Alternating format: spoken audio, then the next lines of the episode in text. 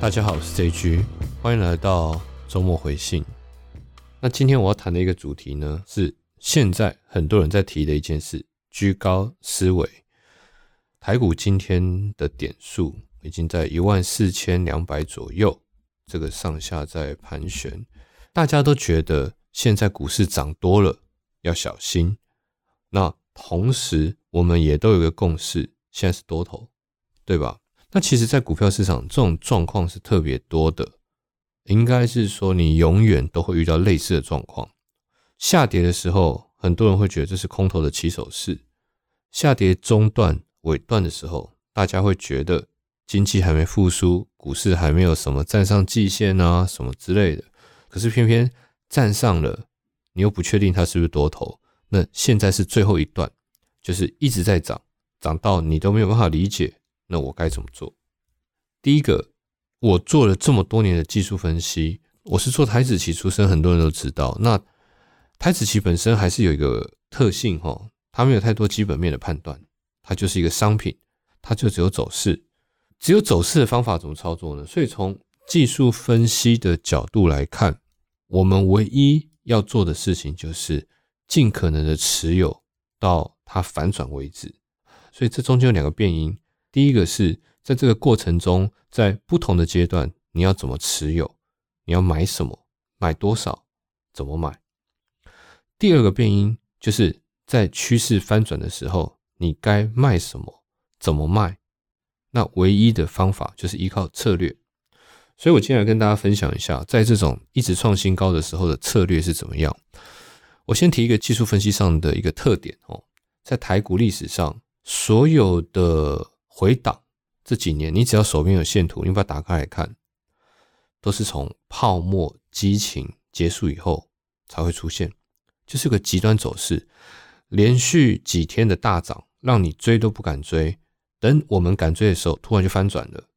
二零零七年的七月份就是这样，到了八九月也是这样，跌的时候不敢买，创新高，大家一买，全部就下来了。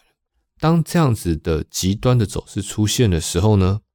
我会选择减码操作，有一个原则，并不是要摸头，也不是要摸底，而是把运气最大化。我说过，都是运气。但是激烈的连续上涨伴随着激烈的连续下跌，一瞬间发生，你会思考：第一个，投资版图变了，很多股票强势股又转到别的股票，就这个时候开始转变的。第二，会不会整个总体经济跟大盘就要翻转？所以我今天扯到第二件事情，现在欧洲疫情。越来越严重，美国也是，所以呢，欧债跟美国、世界各国都又狂发债券，也就是做了 Q E 这样的事情，所以钱越来越薄了。那泡沫本身又多了泡沫，这个时候本来就还不会下跌，这个时候从来就没有实体经济的支撑，原本的原因不变，从基本面的角度来看还没有下跌，从我最有自信的技术分析来看也没有下跌，所以你可以坚定的当个死多头。那怎么买？很简单。涨得快没有回档的时候，你就买少一点。例如，我身边有朋友，他到了一万二、一万三都还没买，我跟他讲，你先买百分之十到百分之十五，不要买太多了。你一定要持有一点点也好。你持有百分之十，往下跌，跌到某个程度再买百分之十，把停损设好，往下跌你可以降低成本，一买就上去呢，没关系，你少赚，少赚也是赚。我们只能这样做，我没有办法在。很短的时间跟你提技术分析的要诀，但是我劝大家一定要有这样的策略当背景。那买什么呢？一个概念，千万不要去买所谓的补涨股，一点都不必要。从很多角度来看，我的经验，台湾、美国还没涨起来的股票，它就是真的涨不起来了。技术面看太多了，所以在台股，尤其是台股，我会选比较强的，就一直很强的，会强到你会害怕的。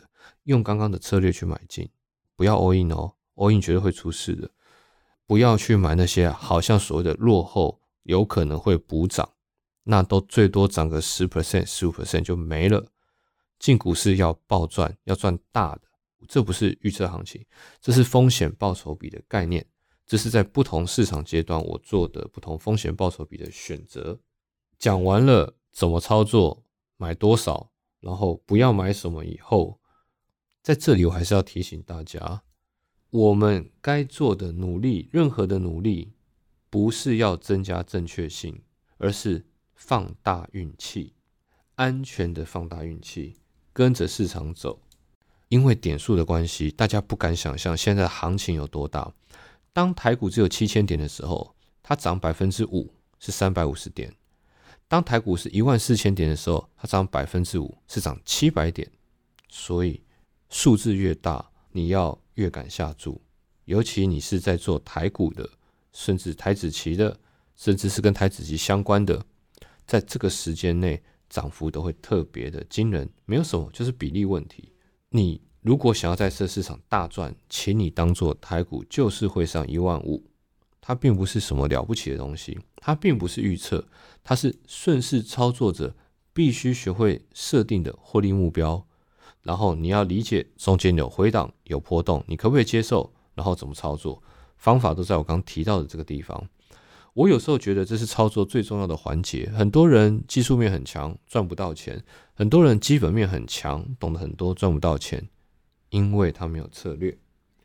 在这个大家认为要居高思维的情况下，我在今天跟大家提一个观念：不管是任何一个国家的股市，永远都有这个不确定性，但你不能因为这个不确定性不进场，你不能因为害怕下跌而不买股票。如果不做，我们永远是局外人。那今天的周末回信就到这里，希望对大家有帮助，祝大家股市顺利。